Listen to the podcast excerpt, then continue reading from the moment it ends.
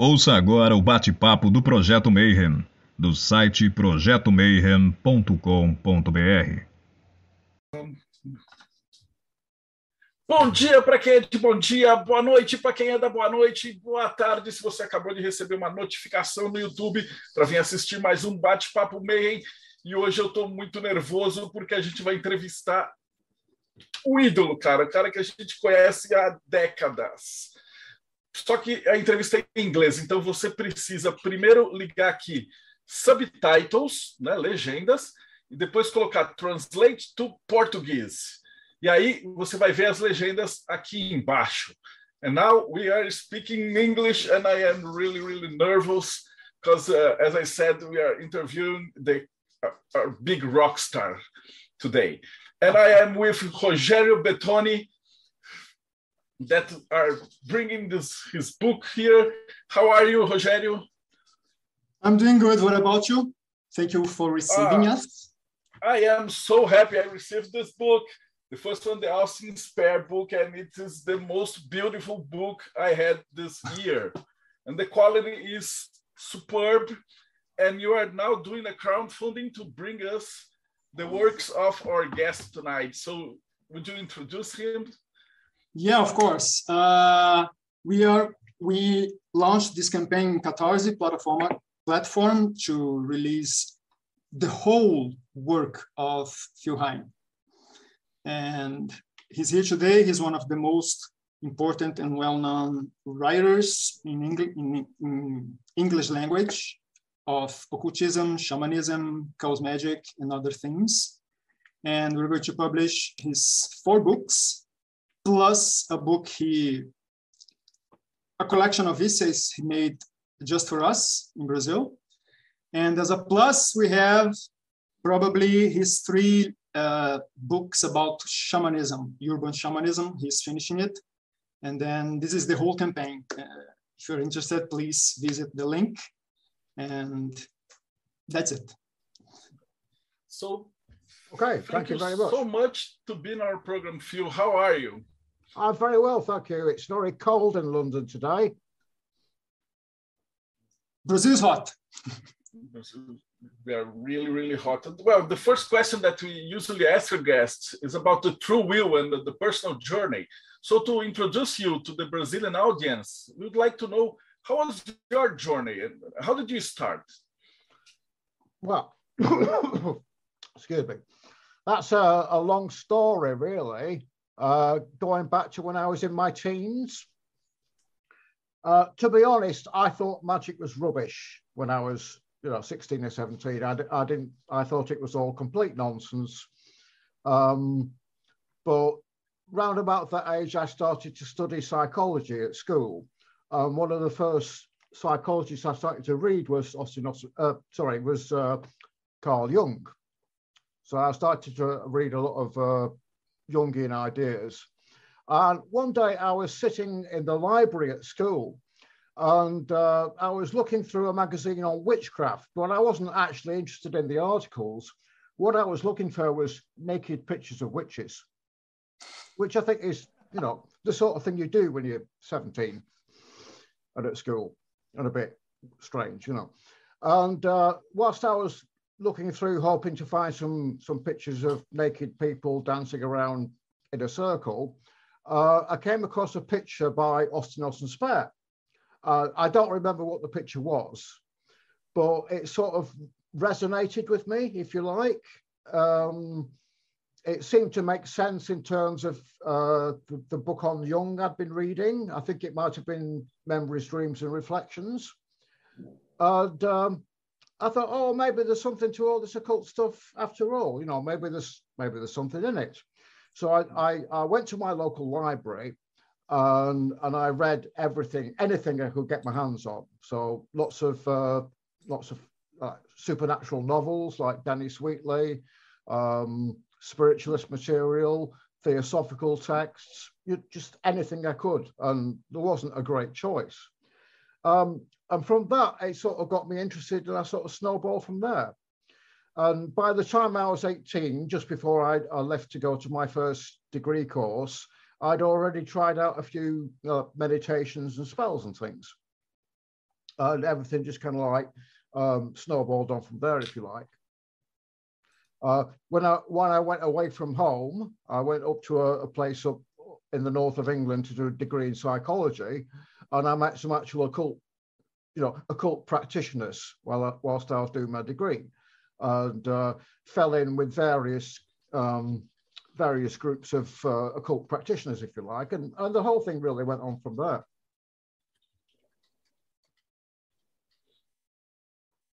So I kind of fell into occultism, you know, rather than feeling I had a, an impulse to uh, become spiritual or anything. I just, it just, I don't know, it became a habit really that I just carried on with for the rest of my life. Yeah. And uh, uh, it all became with Austin Osman Spare. Yeah, Austin Osman yeah. Spare sort of like lit the lit the fuse, mm-hmm. if you like. Yeah. Um, and you know, it was years later that I actually you know, bothered to read some of his material and I thought, oh, this is really interesting. I don't understand any of it, but it's really interesting. And again, I just looked at the pictures a lot, you know. How was to, to study magic at that time? Because our, our, listeners here today, they have internet and everything. And at that time, we didn't even have uh, iPhones or anything like that. No, we had to go like to that. books and and how was it to, to, to get books and to talk to people about well, magic? I've, I've been thinking about that recently, actually. It's, it's kind of weird trying to explain that to people now, but in Britain at that time, if you didn't live in London where, you know, everything happens, uh, there was a, probably about three or four occult bookshops across the entirety of the country. You couldn't walk into an ordinary bookshop and buy an occult book. There just wasn't that many. Um, it was very difficult, if you like, to penetrate into the occult scene as it as it actually was. And what happened with me was um, I joined a Theosophical Society because I'd read a lot of theosophical material, like you know Madame Blavatsky's Secret Doctrine, and I thought, wow, if this is what they're on about in 1895, what are they going to be on about now? actually what I did find out was that they were still on about the stuff that had been written in 1895. They hadn't really kind of progressed. Um, but I was at a Theosophical Society meeting and I met this, this guy and he, he stood out because apart from me, he was the only other person in the room under about 50. You know, I was there. The rest of them were kind of like old geezers in their 60s. And, and then this guy turned up. Uh, I got talking, and it turned out he was doing some. He was an academic, and he was doing some kind of research project on theosophy. And he said to me, "Oh, do you know about the Sorcerer's Apprentice?" Now, this was in Leeds, and it turned out the the Sorcerer's Apprentice was this actual occult bookshop that you could go and visit. It was only open to the public one day a week, but it was still, you know, a proper occult bookshop actually run by occultists. Woo! So I, I went to the address, and it was this like totally blacked out shop. It was like a, going to a sex shop. It looked really sleazy. And I kind of tapped on the door nervously, and this little like slit opened, and it goes, "Yes, you want?" And uh, I got into this, you know, proper occult bookshop, and it was just crammed full of, you know, candles and bizarre statues and books on all the shelves.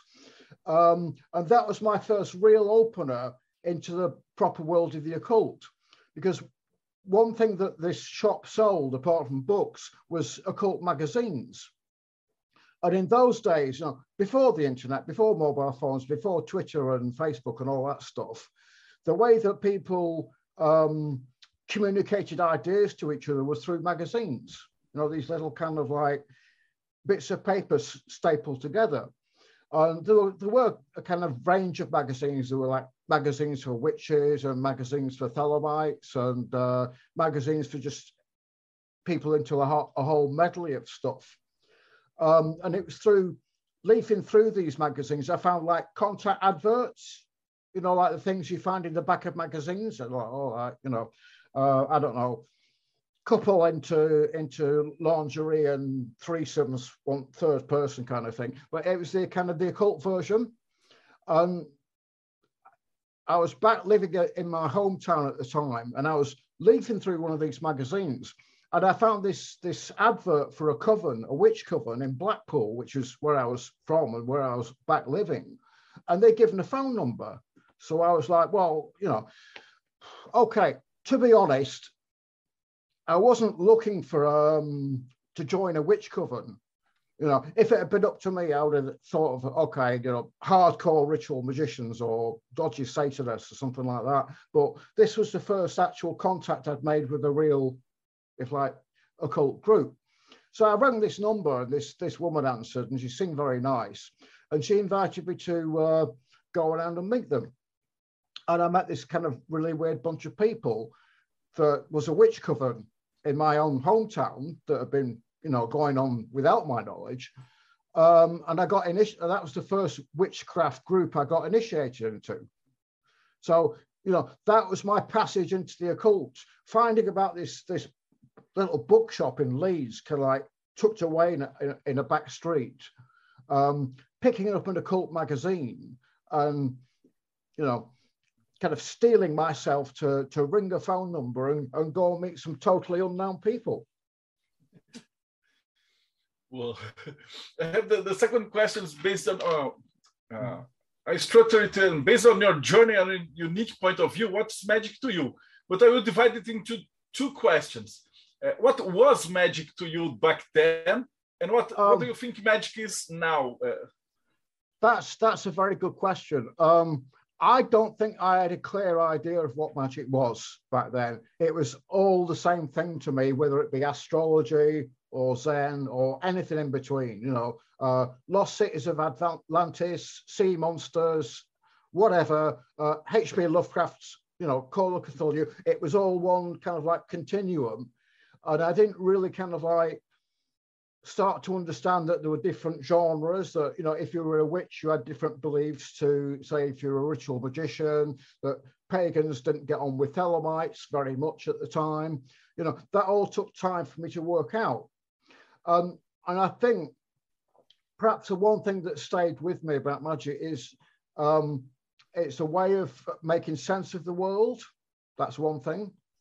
Um, it's a way of dealing with the world's, um, if you like, you know, the, the stuff that life throws at you. And it's a way of, of feeling like you have some agency, you have some degree of control over what's what's going on in your life and, uh, and around the world and in the world around you, you know. It's a way of saying like, I, you know, I can kind of like steer myself through life. Uh, I'm not just somebody being blown around on the winds of fortune, you know, I'm not a victim. Uh, and I think that's a central thing that's that's stayed with me throughout my, if you like, um, exploration through the world of the occult. That's amazing. Uh, thank, thank you for that. And so finally, Brazilians will have the opportunity to know not only one of your books, but all of them at the same time. Mm -hmm. um, could you please tell us a little more about each one of those books and their history. Okay, right. Yeah. Well, the first book that got published by uh, New Falcon, as it was then, it's now Original Falcon. I'm not going to go into that. Um, was Condensed Chaos. Now, back in about I think '92, I'd done a short like booklet, you know, just like a little thing called Condensed Chaos. Um, what prompted me to write that was I'd, I'd, read a book by an American guy that was like, I think it was called An Introduction to Chaos Magic, and he called it English Thelema. And I just thought, this is rubbish, you know, even I can do better than this. So I wrote this little thing, Condensed Chaos. Um, and I did another little thing on chaos servitors. Um, and I, you know, I was selling them myself through mail order. Um, and then in about, I think it was 94, um, a guy called Bob Williams, he's, he's dead now. He, he was the section head of the of the Illuminates of Thanateros, you know, the IoT in America. And he, he was kind of like taking these two little booklets I'd written and showing them to various publishers, trying to get them interested. And uh, Bob sent me an email and said, "Oh, uh, Falcon are interested, but they want a manuscript really quickly." And I was kind of like, "Okay, what do they want?" And he said, "Well, if you could, you know, get another sixty thousand words together, that would be great. And I said, okay, how long have I got? And he went, oh, you've got about four months. And I was like, shit. So I, I, it was kind of fortunate because I'd, I'd written a lot. I'd been writing for magazines since I think the early 80s. So I just kind of like went through all my old stuff, published and unpublished. And I've been doing some workshops on chaos magic, I think, in London at the time. And I just threw everything I could think of into, into that book. Um, so I, you know, I took the contents of the original two booklets, threw out some stuff that I thought was shit, and I just stuffed everything I could think of into it. Um, and that was condensed chaos. And I, th- I think it shows really. It's it's very much a kind of like oh a mishmash of a lot of things, you know. But people seem to like it, so that's cool. So uh, that was the first book that uh, Falcon brought out. Now, the second book was Prime Chaos. And in fact, Prime Chaos was the first book I, I wrote, just to confuse everybody. Um, it's, uh, I, start, I started writing that in the probably in the mid 80s, and it evolved into a through a series of mostly rejection letters from publishers who weren't interested. Uh, and eventually, I, I, when I was in London, I think in 92 or 93, uh, I brought out the first kind of paperback edition of Prime Chaos. Some of it was well received, uh, and some of it people really didn't like. So the parts that people didn't like got dropped from the, the Falcon edition. Um, that's a much more considered work. Um, there's a lot of stuff on group dynamics in it because I, I was really into the idea of um, doing magic in groups with other people.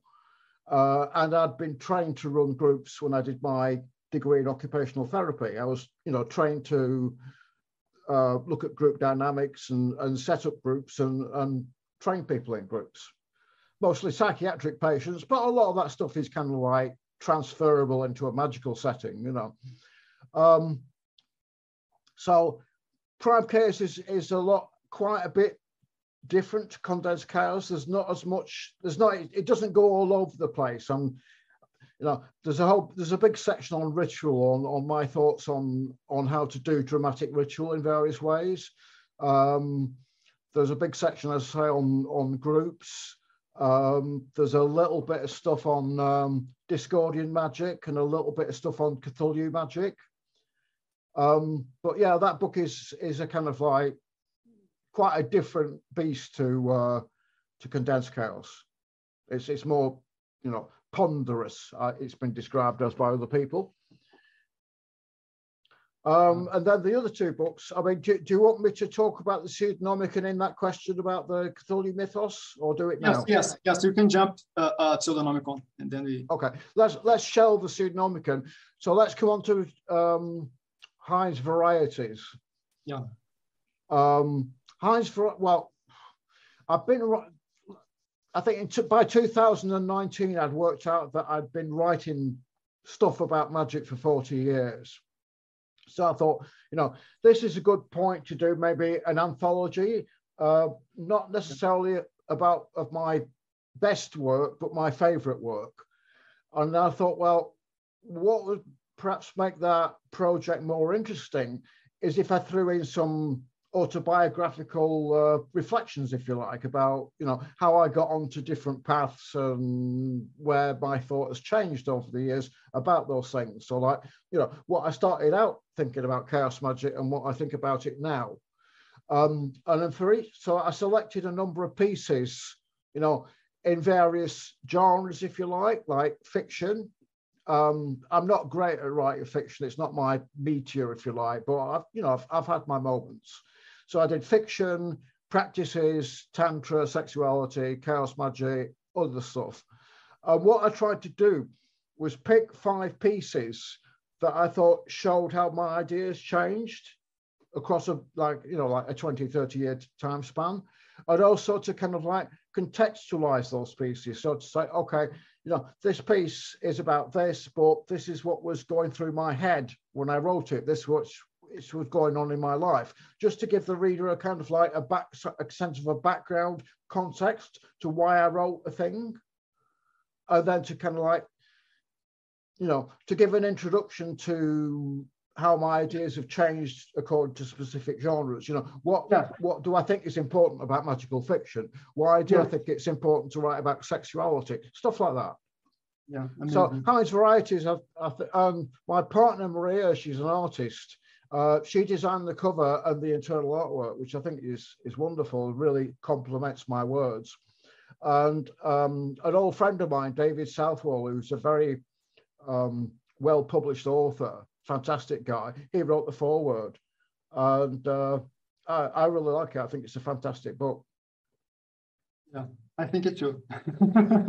You know, so it's, it's uh, different. it's different. yeah, I'm kind of Uh, making myself vulnerable through it, which I think is a good thing. Kind of exposing myself to my readers, blah blah blah. yeah. I think this. the- I, I was talking about this uh, the other day because one of the things I consider very uh, uh, good in your personality in your work is the fact that you you are very brave talking about yourself, exposing yourself. You don't have any Mm. problems with that, and I think it's it's it's amazing. Thank you. So uh, about trajectories, uh, the book Yeah. you prepared to be published here in Brazil, and what motivated you to organize it, and specifically for your readers, what the themes you deal with it in the book? Well, you asked me. You know, uh, you, you sent me an email and said, "Have you got anything else we can publish?" And I was kind of like, "Mm, "Maybe," you know. Well, as it happened, um, I'd been having some very interesting exchanges with people on Twitter. I don't do this often, but occasionally I get into these really, you know, intense conversations with people, and it's not just about posting pictures of cats or whatever. Yeah, Um, and that prompted me to do to to start writing some, you know, completely new material um, about magic, particularly about things that I think don't really get talked about, but I think are important, like how not to be an idiot on Twitter. You know, um, it, it really struck me that just as in, in the 80s and 90s, you know, there was lots of magic going on in groups, but actually not many people writing about the the ins and outs of just being in a group and what that entails you know the, the skills that you develop to stop each other from going bananas and killing each other and i think you know modern magicians we spend an awful lot of our time if we're not careful on social media but there's hardly anything written about how to be a magician on social media so that was that where the essay don't be a dipshit came from. And it's about, well, you know, if you're a magician, you have to accept that words have power. And on social media, all we have, unless we're doing this, of course, all we have is words. So, you know, I think it behooves us to be careful about how we use words to, to communicate with each other. So that's that was one thing that I thought would be worth, you know, putting out to a wider audience. Um, and another thing was you know, another of the essays in trajectories is about reading occult books. You know, we all, all occultists are like book crazy. You know, we have huge amounts of books, spend far too much money and time collecting books, reading books. But there's hardly anything about how we engage with books. You know, how do you decide, how do you decide what makes a good book and what makes a bad book? You know, how do you decide whether something that an author tells you is an occult truth or just something, you know, their voice and their opinion and say, oh, this is true for everybody because I've, you know, seen it on the astral plane or whatever. You know, th- that's a, another interesting kind of like aspect of occult practice, which I think doesn't get talked about perhaps enough, you know. Um, so there was things like that. Um, I also thought it might be an idea to resurrect some old essays, which I'd written and put out on the web in a PDF years ago, but I haven't had much traction. Um, and after that, I just kind of like looked through my fiction file and found a story that I, I wrote years ago that was, you know, published in a magazine, but not really been seen since, um, and just threw them together. And that's trajectories. Now, as you know, you guys are getting that first. Um, I am in communication with Falcon at the moment to take in some of that material and putting it into a, into an English edition with more material, but that won't happen until next year sometime. So you guys are getting, you know, completely new, unpublished material from me. Yeah. Um, Yeah. You know that the rest of the world won't see for quite a while.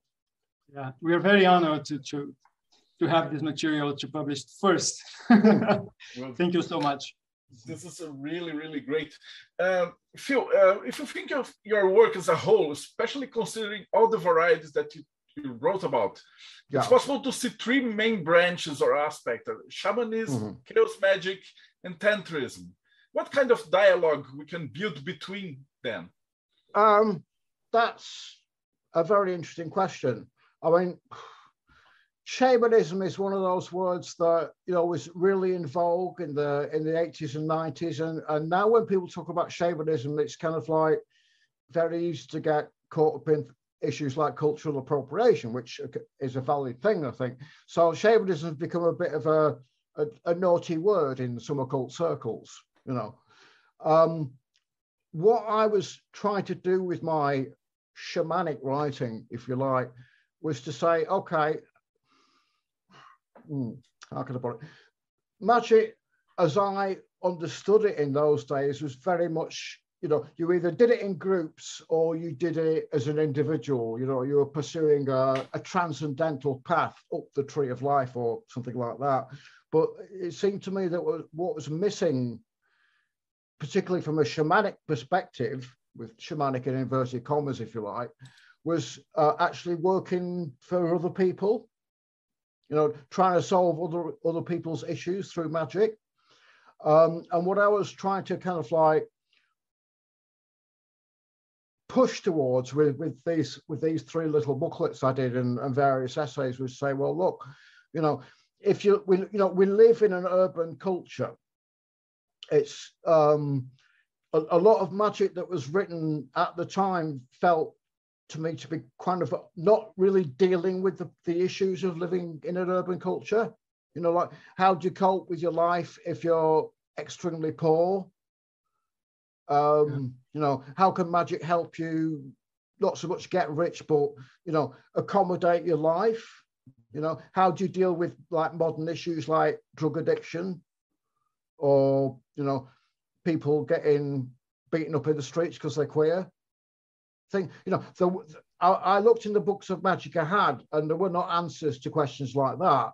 So um, one of the, I was not so much trying to provide solutions for those kind of uh, issues, but looks like this is the sort of thing we should be looking at. You know, how, how do how do communities heal themselves when there's been a major disaster?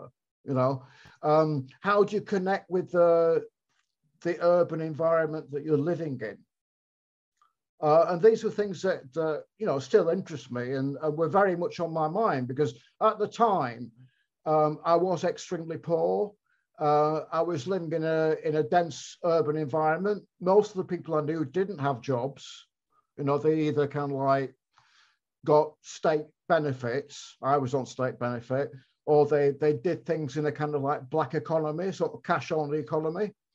Um, and most of the people I knew were really poor and they they helped each other. You know, uh, there were people you could go to for various things, and um, in a small way, I guess I became the person to go to if you had weird experiences.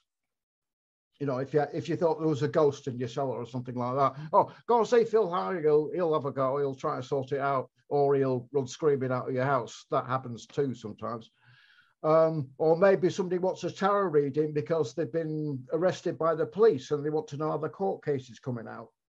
So that was very much the context in which I was talking about shamanism. It wasn't kind of like, if you like, New Age shamanism that's all woo and Native American wisdom and spirituality and crystals and all that stuff. It was very much, you know, this is why we called it urban shamanism because it's about surviving as a magician and building yourself, if you like, a magical practice in an urban environment. So that was that. Now, what's interesting for me in hindsight is that when academics who've, who've kind of like, you know, looked at my work for developing some great thesis or other about contemporary occultism, tend to talk about those the, the three little booklets that did on shamanism they count it as part of the chaos magic work which i don't really agree with but on the other hand there is a kind of connection there because as i said earlier I was trained as an occupational therapist. Now, a kind of a key point in, in, in occupational therapy training is what they call um, a, multidis- a multidisciplinary approach to problem solving, which means you have a client and you have a range of options for, for you know, treating their issue, whether it be a psychiatric problem or a, a physical health problem. And what you try and do, and this is particularly true of the psychiatric approach, is you choose if you like, um, a theory or a practice model that best addresses the client's circumstances. So some clients, you know, you might take a, a psychodynamic approach and put them into therapy for 60 years or whatever. Other clients, you might choose behavior therapy, which is, you know, much more results focused and doesn't really bother with, you know, introspection and consciousness and all that stuff. It's not really important. So, but that kind of approach that I trained to do as a therapist, I kind of transferred into my magical practice. So to give you an example, um, when I was doing my urban shaman bit, I had this this client who came to me, and she felt in need of a kind of a protective spell around the house. And I knew, you know, loads of different ways of doing protective spells around people's houses. I could do a very quick one. But I thought, no, what is going to make you feel the most secure is something where you pull out all the stops. You know, you, you, you sort of like get up and I get dressed up in a big robe and I've got a massive kind of like staff and I go in there and incense and lots of waving my arms around and evoking archangels. And we did this really big kind of like together, we did this really big kind of like ritual with lots of da da da and, da, and all that. And, you know, I, I could have done a lot simpler one without lots of drama, but I thought, no, the drama will actually help her feel secure, you know. And what that is about for me is it's not what you want or really what you believe, it's what will work for the client. And that approach, that if you like, that multi, you know, let's look at the situation and see what the situation, the best approach for that situation is. That approach was something that again influenced my chaos magic attitude.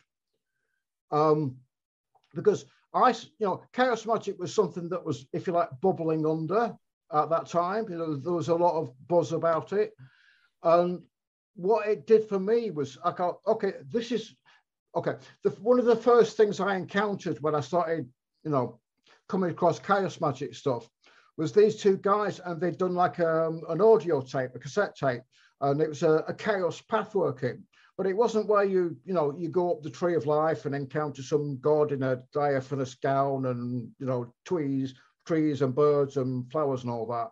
It was kind of like a science fiction thing. And you sat in this kind of like kind of steampunk globe that had all kind of um, receptors on it and it sucked in aether from a black hole. And you wore a kind of like you know you visualize yourself wearing a kind of like spacesuit. And i thought this is really cool. This is kind of like you know, science fiction magic. And I, what came to be central for me with chaos magic was the idea that rather than sticking within the boundary of occultism, you know, the tree of life or the wheel of the earth or whatever, you can draw ideas from outside that occult boundary, that occult event horizon, if you like. Um, so I, I was at the time I was I was very into drama therapy.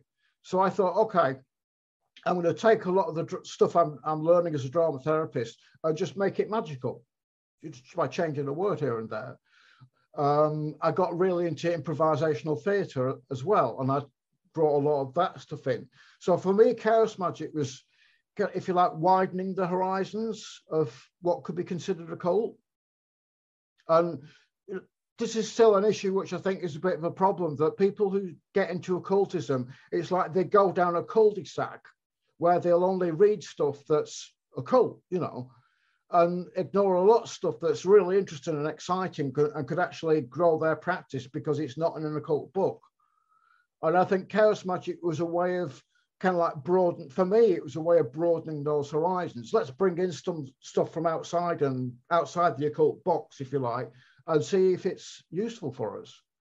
Um, And also the other thing about chaos magic I like was the idea that you could have a sense of humor and be a magician, that you could do silly things, you know, and that silly things would be just as effective as, you know, painstakingly following the procedure in a grimoire or, you know, doing the, the spell exactly as it says in the book. And I was thinking, oh no, you know, let's be silly, let's be wacky, you know, somehow that's no less effective. I'll give you an example. Uh, me and a mate of mine got really into the idea of sigils as flowcharts. And this is something I talk about a bit in, in Condensed Chaos, because we were thinking, um, you know, let's let's kind of like chart out um, a series of, of things that we want to unfold unfold in somebody's life as a as a kind of flowchart with options, you know, kind of computer modeling of, of a situation particularly a complex situation like oh let's try and get this thing to happen and if that happens then this could happen or that could happen or this could happen. Uh, we we kind of like created this huge kind of like flowchart sigil. And then because we were lazy you know we didn't do any of that charging business. We just kind of like stuffed it behind a sofa and forgot about it. And then about six months later you know, I was talking about this particular person we'd done the sigil for, and my mate said, "Oh, well, all that happened anyway." You know, and I thought, okay, well, we didn't bother charging it, so maybe you don't need to charge things, you know, stuff like that. this is great. Uh, I have a, there are the questions about Cthulhu and Lovecraft, and, and it's really important to me since uh, um, have been uh, written role playing games here in Brazil oh, yeah. for over two decades. Uh-huh. And uh, your book, Pseudonomicon, is considered the, the best material ever written about Lovecraft and magic. Oh, thank and you. It's, it's my That's favorite nice. book. Yeah. And how did you come up with the idea of writing about that? And what's your experience with this kind of magical practice? Okay, well, I am an avid role playing gamer, as you might have guessed. Uh, I've been playing role playing games since uh, the first ever D- Dungeons and Dragons release in the in the late 70s. Mm-hmm. And uh, in fact, I did my degree thesis on, on role playing games. And uh, I was very nearly the editor of a British role playing game magazine, but I didn't get the job. So, yeah, me and role playing games have had a, a long association, and I've still got friends who are in the business. Um, but anyway, well, the Pseudonomicon. Um, I did my first Lovecraftian ritual, I think it would have been about 1980, something like that. And back in those days, as, as I said earlier, I didn't really make a distinction between different, if like, types of magic. It was all the same thing. Um, and I remember um, it was very fortunate because I, I got I was first into Clark Ashton Smith. I didn't know, I didn't know, have a clue who Lovecraft was, but I read lots of Clark Ashton Smith books, and they kept seeing this guy on the back saying, "Oh, this book is brilliant, H.P. Lovecraft." And I thought, "Who's this H.P. Lovecraft guy? I have to read him." So of course, I, I started reading Lovecraft, and I was like, "Wow," you know. Um, and there were several kind of like Necronomicons knocking about. Uh, there was the Simon Necronomicon, so I got hold of a copy of that. Big, huge thing with silver inlaid all over it. Very impressive looking. Um, there was a, a, a, British Necronomicon that came out, and there was H.R. Giger's Necronomicon. So I kind of like got all these different Necronomicons and started looking at them, you know. Um, and somewhere out of all that, I, I got this idea of trying to evoke Yog-Sothoth um, and at the time, I was I was living in a in a little village about five miles outside of this city where I was studying, and from the village you could you could go up and into like a, a local mountain range. So one night, I went up to that this like kind of like low peak mountain and stood on the top and chalked sigils all over the the rocks that were on top of the mountain and stood there and tried to evoke Yog-Sothoth. uh, you know, I scared myself shitless. Um, I, I kind of either hallucinated or saw like a, a, beam of light coming out of the heavens, and I was like, ah, fuck. Uh, and I, I have to make insanity I, checks. I just like beam of light coming down the heavens, and I was like, fuck. And I run away. I run off the mountain. And I, I turned up at a mate's house at about three o'clock in the morning, absolutely gibbering. And he was like, told you this would happen. I told you this would happen. You shouldn't do that sort of thing. Uh, and that was my first kind of like attempt to uh, do magic with Lovecraft's Great Old Ones. Yeah, 1980 or so. Uh, but I persevered. And eventually, when I moved to Leeds, which was a kind of like hotbed of occultism by the time I got there in the in the mid 80s, and I met this bunch of people calling themselves the Esoteric Order of Dagon.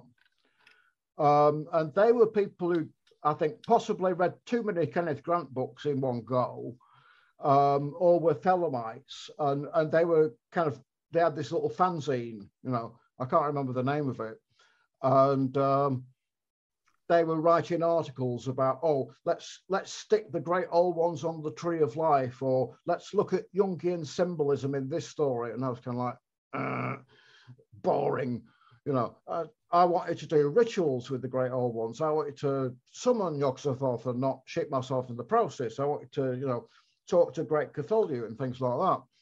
Um, and I, I joined the Esoteric Order of Dagon because why not? I was joining loads, I was involved in loads of different groups at that time. Um, and I actually edited a, a, little anthology of their weeblings about Cthulhu and, and magic and so forth. Um, that was in about 1987, 88, something like that, possibly 89. Uh, and then a few years later, I was thinking to myself, well, do I want to reissue that work? You know, um, and I thought, no, I won't bollocks to that. I'll I'll do something new.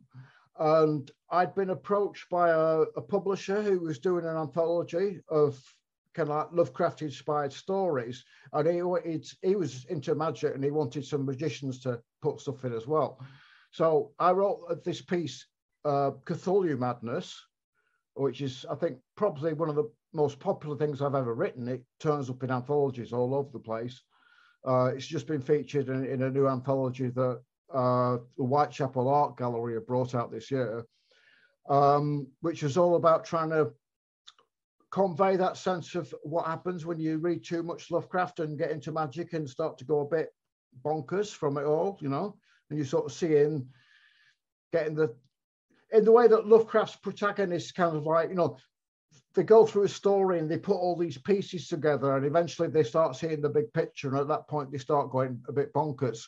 You know, that's i think what could happen with lovecraftian magic if you're not careful which can be really good from a if you like from a magical point of view so long as you don't end up bananas after it but then that's always an issue with magic there's this kind of like doing magic, whether it's Cthulhu magic or the Tree of Life or anything, can kind of push you into, let's say, liminal states of mind where you start to go off your rocker a bit.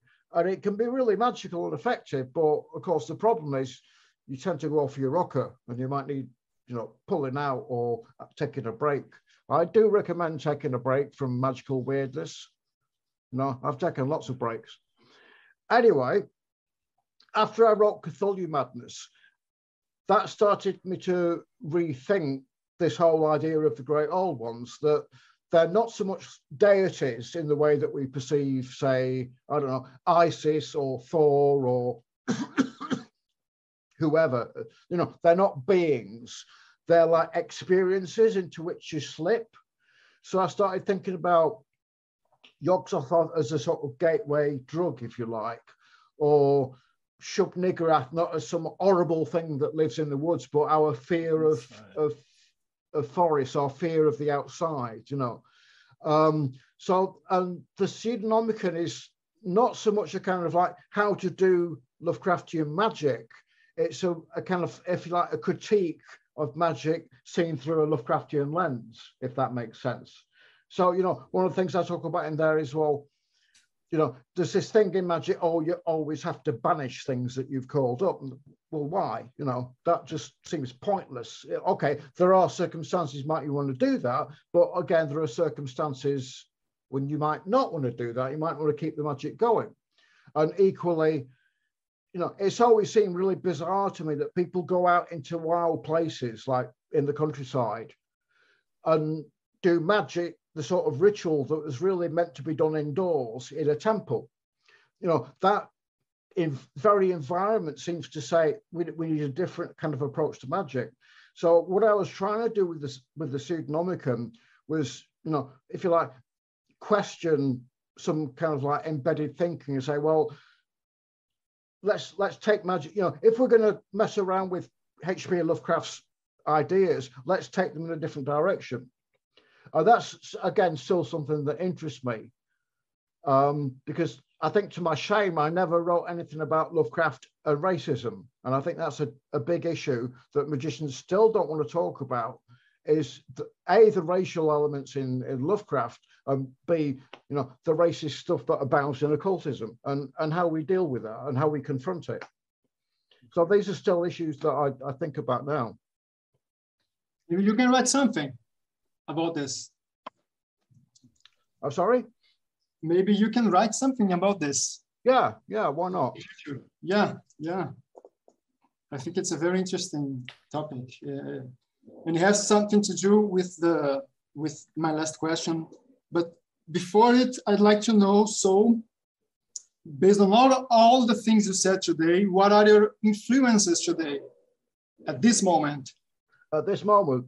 Yeah. Um, well, I'm kind of busy with other things at the moment. Uh, there's a friend of mine doing a book on on on yoginis, you know, the female spirits from the from the tantric um, philosophy, which uh, I'm kind of trying to do some edits for him. So that's a project. I've got another uh, tantra book project, which is a collection of translations of, of early Kali tantras, which uh, a friend of mine has done, and that's something that's underway.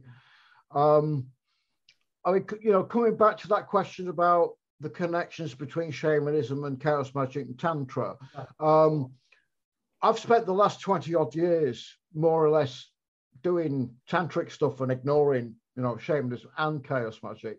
But now I'm starting to see, yes, there is a kind of connection between um, between those three things and the tantra.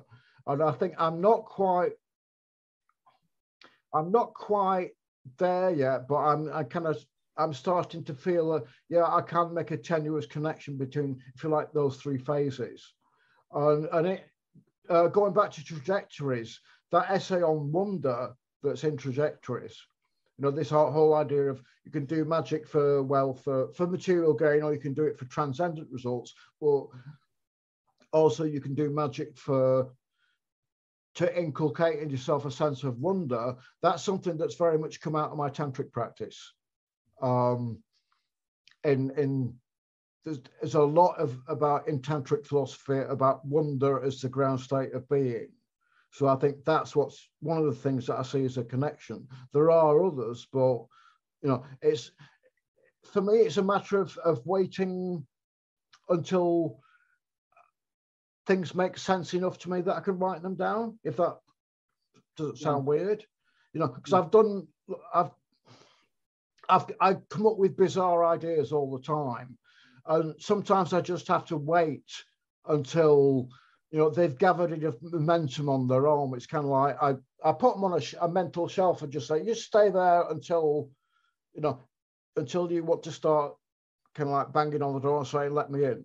And a lot of my ideas shaped like that. They just take time and it's sometimes years or even decades. And then suddenly I'll go, oh, that's interesting.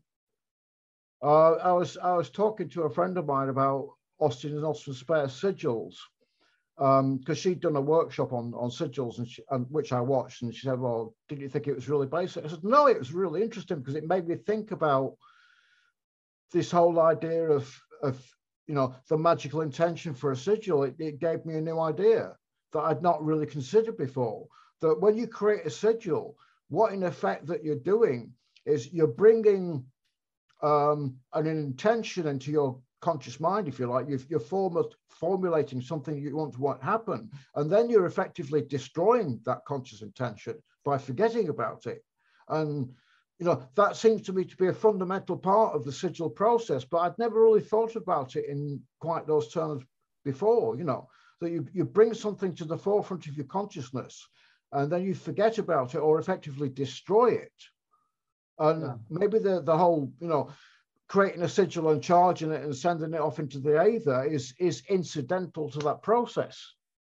I mean, I could be totally wrong, but you know, that, that's the way my mind works. I just get bizarre ideas and sometimes they go somewhere and sometimes they don't, you know. Um, I got into a big argument on Twitter a few months ago because they were talking about the importance of magical intention. You know, you have to have a conscious intent to do magic. And I was going, I don't think that's true at all. And they were, well, can you explain that? I was like, no, no, it's just something I've thought of, you know, but why not question things, you know, rather than just taking them as read? I'm sorry, I'm going off on a tangent here, I think, aren't I? no, yeah, yeah, but yeah, what you said about uh, sigils and Austin Spare, I think that's exactly this. Yeah. And yeah. it just never struck me before in, in that way, you know. It took somebody else talking through the process for me to think, oh, that's interesting. Yeah. I should go back to Spare actually, because I haven't read Spare for donkey's years. Yeah. uh, I've been so, caught, caught, up trying to read Deleuze and Guattari yeah. or, or Foucault or people like that. Yeah, yeah. Uh, so my last question, yeah, yeah. It, uh, it, has to do with uh, the queer thing and the minorities maybe, but uh, we know queer represents an important part of your life and work. Yeah. And I think it's never enough to talk about it in magic circles, which are supposed to be all about inclusion and diversity. We talked about this once, but this yeah. is not something we see in practice. So what's your relation with queer movement and what do you think about this, this contradiction? Um, I'm not sure there is a contradiction. I, it, a lot depends on on how you think of the term queer. You know, is queer? I think we've talked about this before. Is it just a, a, an umbrella term to encompass gay, lesbian, bisexual, transgender, intersex, yada yada yada, or is yeah. is queer a different identity? Yeah, I mean, I, I mean I, contradiction. I mean contradiction in the sense of uh, a circle which is all about inclusion and diversity, but yeah. it doesn't work like that. Um, well, thinking about my, my own reaction to, if you like, homophobia or queerphobia in the occult, which I did experience quite a lot of, um, particularly when I started coming out as a queer occultist, um, that is one issue. And it's, it's you know, despite all the, the people going on about inclusivity, inclusivity, and oh, the occult is queer friendly. That's a lot of rubbish, you know, because.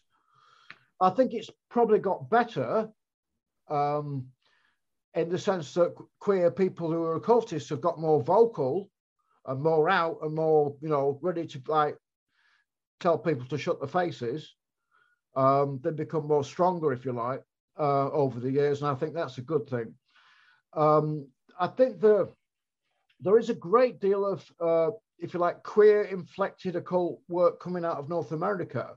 I've seen some very good anthologies uh, of, you know, queer occult practitioners discussing their various practices and, and perspectives. Um, I, I think what would help enormously if we had more material coming out from the rest of the world you know, from spaces which are not dominated by, if you like, North American views of, of what queer occultism could be. Um, you know, we, we need to hear from a, a, wider range of people, if you like, in different cultures and from very different perspectives. I, I think that would be great. Um, as far as practices go, um, that I think is very, if you like, path dependent, because take, for example, Tantra. Um, when I was first getting interested in Tantra, which was uh, the early 80s, there were a lot of people saying, "Oh well, if you if you're queer, if you're gay, if you're a lesbian, you can't be in, you can't do tantra," which is completely rubbish. But you know, it was a kind of article of faith in some circles. Um, and then when I started looking at actual classical tantric material, um, this is not an issue. I mean, it's not even raised, you know, it's, it's just not, you know, it's not something that the text, the people writing the text are interested. In fact, you, you do get references to saying, oh, well, you know, uh, you can visualize, say that Ardhanarishvara, who's a kind of like vertically split deity, is an instantiation of Shiva. He's half, half Shiva and half the goddess. You know, you can you can hello pussy, you can you can worship Ardhanarishvara as male, as female, or as third gender, or as no gender. Yeah. You know, the, the, and the, these strictures that people were coming out with saying, oh well, you know, if you if you're into man sex or woman sex you're whatever, you can't do tantra. That's all Western overlay. It's, you know, there's nothing about it in the classical literature, and it doesn't actually really matter um, what your your identity is to practice those rituals. Um, you know, but you know, the, there are issues like in Wicca. Certainly, when I was involved in Wicca, male-female polarity was a big thing, and I think it still is for some people. And the issue with that is that people take that to be a cosmic law you know, there's men and there's women, and anything that you know, anything that goes beyond that energy exchange polarity is somehow a really bad thing. Um, and that led a lot of people, myself included, to go to question that, say, well, no, this isn't a cosmic law. It's just people, you know, having a kind of like a really um, patriarchal view of gender relations. And this again feeds into some of the stuff that I bring up in, I think, in trajectories that we, you know, we treat a lot of things in the occult as though they were cosmic laws, you know, like there's uh, as inviolable as two plus two equals four, when in fact they're actually just people's prejudices and opinions that have been, you know, given a boost. I mean, I, I, I, one of my favorite examples is uh, I read this book on the Kabbalah that was written, I think, in the early 70s. And the author states you know, boldly, homosexuality is a perversion and it's evil. It's just like taking drugs or worse, you know. And despite the modern apologetics for this thing, it's a perversion and it's evil. And it was like, this is a cosmic law. And I was like, okay, at first I was very kind of like, oh, does that mean I can't be a magician just because I fancy men? And then I was kind of like, no, fuck it. You know, that's not a cosmic law. That's prejudice that's been elevated. So that's, you know, I think one good thing that's come out, if you like, the of the growing number of queer people involved in the occult is people to say, no, that's bollocks, you know. We don't have to take it as cosmic law. You know, we can we can, you know, find our own truths or, you know, ex- expose shit when it gets written. And there is a lot of rubbish in, in occult stuff, you know. And again, that's an interesting thing. How do you de- determine what's you know valid for you and what you can reject. And I, I just said to people, well, I'll, I'll never take this idea that that you know um, same-sex love is is a, is an offence against the gods. It's it's just not a universal truth for me. Sorry, I think it's just rubbish, you know. Um, but uh, yeah, I would love to see more queer writing come out from different people uh, in different cultures um, and particularly more queer writing that was acceptance of of diverse approaches. You know, not just a bunch of gay men uh, writing for everybody else, because that would be just as, as boring as having straight people writing for queer folk. You know, uh, uh, I'd love to see more diversity of, of opinion and expression. Um, and if people like what I'm writing, then fair enough. And if they don't, tough. I'm going to keep doing it. This is great. That there is space for everyone. I have interviewed over 250 people from yeah. everything that you can imagine, from voodoo priests to Catholic exorcists, from mm-hmm. Thelemites to chaos magic, and, and they, they they share magic is universal, and you have so many different points of view that yeah. it's insane to, to just focus in, in one thing at all. Mm. Well, we're getting to the end of the show, I have just one question that I have to ask you. I, I have asked to, to all these 250 people, and I'd like to know your personal opinion. That is, uh, after we die, what do you think happened? What do you think will happen to you after you die? Um, I'll let you know if I can. do you believe in anything, otherwise, or otherwise, don't worry I, about I've, that? I have no, I have no idea. You know, um, if possible, I'll come on the show after I've died and let you know. All right. So, Phil, thank you so much. It was gold. It was wonderful. And, and thank you, Rogerio, so much for building this bridge so we could interview him. And how can we support the, the crowdfunding? Uh, first of all, I'm the one who say who needs to say thank you. Thank you, Marcelo. Thank you, Phil Hine, for being with us again. and my pleasure. Thank you so much. And oh, to buy the book. Yeah. I was really nervous, but I'm I'm happy now. I'm going to have yeah, a big drink. Yeah. It was an amazing conversation. And, and to know the books and to, to support it and to buy them, you can go to catarse.me barra Philhine. And uh, we will be with this for sale or campaign, fundraising campaign until uh, January 19, I think. All right. Uh, the links, all the links uh, will be down here. Just uh, check out. Yeah. So thank you, Phil, okay. so much. Thank okay. you, Rogerio.